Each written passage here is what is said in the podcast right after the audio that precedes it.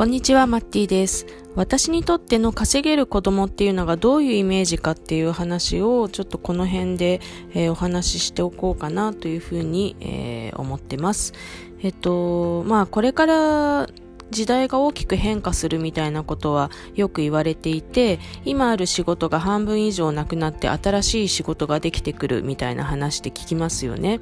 AI の台頭で、えー、まあそういう変化がいろいろ起こってくると、事務作業的なものはなくなっていくみたいな話があります。で、えっと、自動運転車だったりとか、本当に誰もいない店みたいなものが、えっと、もっと一般的になったり、えー、今は全く想像もしてなかったような、えー、ことがひょっとしたら起きてくるかもしれません。ドローン配達みたいなこともきっとそのうち実用化されるんだろうなというふうに、えー、思ってます。そういうあの産業革命的なインパクトを持った変化がやってくると言われてますよね。で、え、ー、と、そんな中で、じゃあどういう子供だったら今後も稼ぎ続けることができるのかっていうことを、まあ考えないといけないなっていうふうに、えー、まず大前提として思っています。まあなんかね、あのー、えっ、と、ベーシックインカムみたいな話も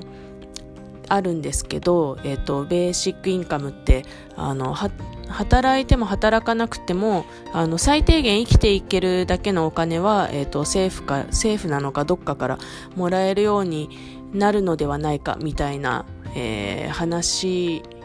をしてる人たちがいるんですね。でただベーシックインカムは制度の問題なので、えっと、実現するかどうかよくわからないし、まあ、あとタイミングもね、いつ実現するかみたいなこともわからないし、あと、ベーシックインカムがあったとしても、えっと、私はなんか、あの、仕事をすることって楽しいことなので、あの、そういう人の役に立って稼いでいくみたいなことは、えっ、と、やれる子に育つと楽しいんじゃないかな、生きていてっていう気がするので、えっ、と、一応稼げる子供っていうところを照準に育てたいなっていうふうに、えー、思っています。で、え、ー、と、この視点に立った時に、まあ、従来型のいい大学に入って安定した大企業に入ってみたいな人生モデルが、まず成立しなくなる可能性が高いなっていうふうに思ってます。まあ、もちろん一部の大企業は存続し続けることができるでしょうし、そこに入れた人はラッキーっていうことになるのかもしれないんですけれども、ある意味そういうのって結果論でしかないというか、今の段階でどの会社が絶対に残るっていうことを、えっ、ー、と、いうことが難しいなというふうに感じています。特に日本の会社は、やっぱり広い世界の中での一部って感じなので、えっ、ー、と、まあ今トヨタとか強いですけど、まあ自動運転車とかがあの本格的に、えー、主流になってった時にどうなるか分かんないよねっていうことを言ってる人もいっぱいいますし、えーとまあ、トヨタ自身もちょっとあの変わっていくみたいなことを言っていたみたいですし、えーと、それが、えー、どれくらいどういうふうにあの世界の変化に乗っかっていけるかみたいなことって、えー、もちろん努力は皆さんすると思いますしうまくいくかもしれないけど、えーと、どうなるかって予測するのが難しいなっていうふうに、えー、今感じていますつまり何が言いたいかというと企業に頼って生きていくっていうのが、まあ、ちょっと頼りすぎると怖いなっていう ふうに、えー、感じますあのまあ、企業がダメっていうことではないんですよね。なんかあの大きい企業に入るっていうことを終着点にして子供を育ててしまうと、えー、ちょっとなんか、ポキッと言っちゃった時に、あれ、あの、この後どうすればいいんだっけっていう風になっちゃいそうで、えー、なんか嫌だなっていう風に思うっていうぐらいの話です。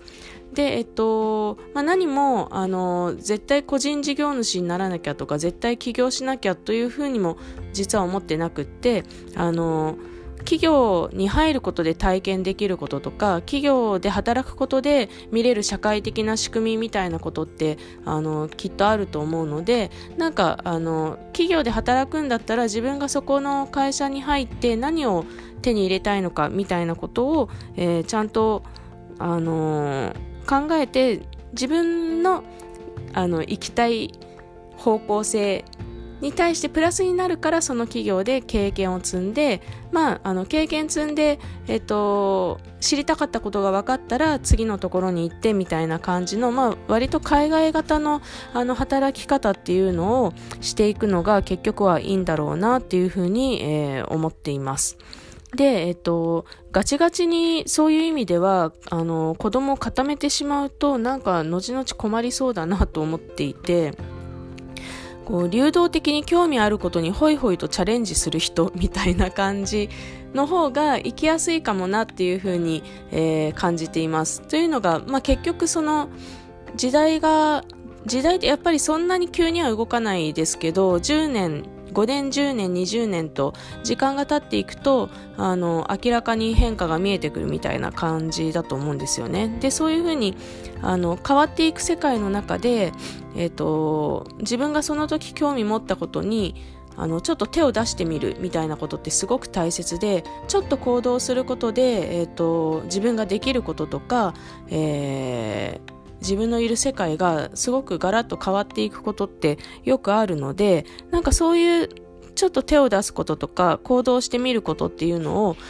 あの、そういうことに恐怖を感じない人に育ててあげた方がいいんだろうなっていうことを、えっ、と、なんかものすごく感じています。で、えっ、と、まあ、あとはさ、稼げるネタを自分で探していける人っていう、風に育てた方がいいだろうなっていうふうには思っています。あの、どんどん変わっていく世界の中で、えっ、ー、と、仕事が入れ替わっていくっていう話だと思うので、えっ、ー、と、まあ、その時その時で新しい仕事がどんどん出てくるみたいな状況になると思うんですね。えっ、ー、と、私20代の頃に、まあ、2000年代なんですけど、えっと、まあ、映像の仕事をやりつつ、その頃出てきていたウェブサイト制作とか、まあ、その時はですね、フラッシュっていうあのウェブ上でアニメーション作ったりとかできる、えー、ソフトがあってなんかそういうものにちょっと興味を持ってウェブ界隈の人たちと少しだけ仲良くしてたんですよね。でその時ってやっぱりウェブって新しく出てきたものだったんですよ。で、できる人がいなくって、ウェブ界隈の人たちは、えっ、ー、と、20代の中ではすごい稼いでいるイメージでしたね。仕事もいっぱいあったし売り手市場みたいな。で、えーと、そういうジャンルが今後次々出てくるってことなのであの割とそういうのを探して乗っかっていくと,、えーと、結構稼げるラインにはいけるんだよねっていうふうに、まあ、簡単に考えるとそういうふうに思ってます。であとは人の役に立とうとする人にはなってほしいなと思っていてやっぱり人の役に立つからこそお金って稼げるものだと考えているので、えーとそれ以外の方法で稼ごうとするとちょっと詐欺っぽくなったりとか、なんか邪道な感じになっていくので、えっ、ー、と、人の役に立つにはどうしたらいいかっていうのを、あの、なんか自然と考えれる人に育ってほしいなっていうふうに思っています。で、この辺を、えっ、ー、と、なんだろうな、えっ、と、デフォルトの考え方として持っておけると、多分なんかどっちに転んでも、あのまあ、あとはプラス本人の思考というか趣味思考みたいなものはあのあるんですけど、えーと、やりようはあるというかあのどんな状況でも生きていける子になるんじゃないかなっていうふうに考えています。で今はどういうふうに育てたらそういう子になるかなってことにまあ興味があって、えーと、ちょっとそういう視点で情報をあの探しているところなので、えーとまた何か面白いものとかあったらシェアしたいなというふうに思ってます。で、えっと、あともう一個、あの、私がテーマとして持ってるのが、なんかあの、早期教育とか、えっと、まあ、例えばモンテッソーリみたいな、あの、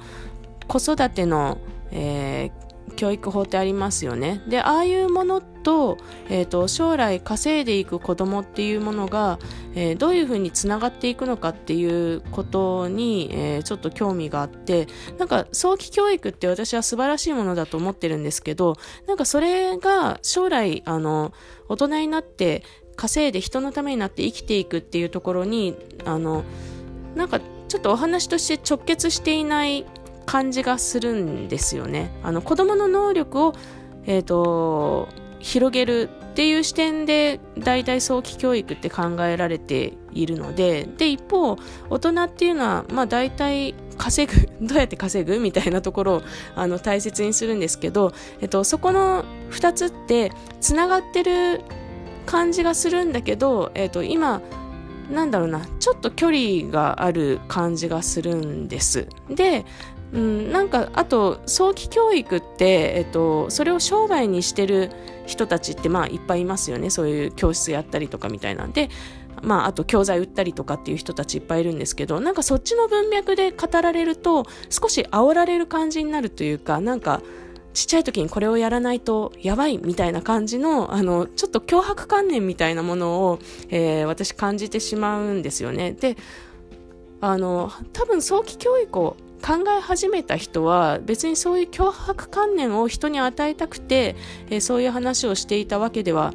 ないだろうなとかって思うのでなんかその教育の本質みたいなことと稼げるっていうことをあのつなげて考えてみたいなっていう あの欲欲求が自分の中にちょっとあるので、えーと、時間を見つけて、えー、そういったあのところをもう一回本とか読み直して洗い直して考えてみたいなと思ってるんでちょっとお時間いただくかもしれないんですがその辺の話も今後してみたいなっていうふうに思ってます。えー、後半雑談になってしまいましたが今日も聞いてくださってありがとうございます。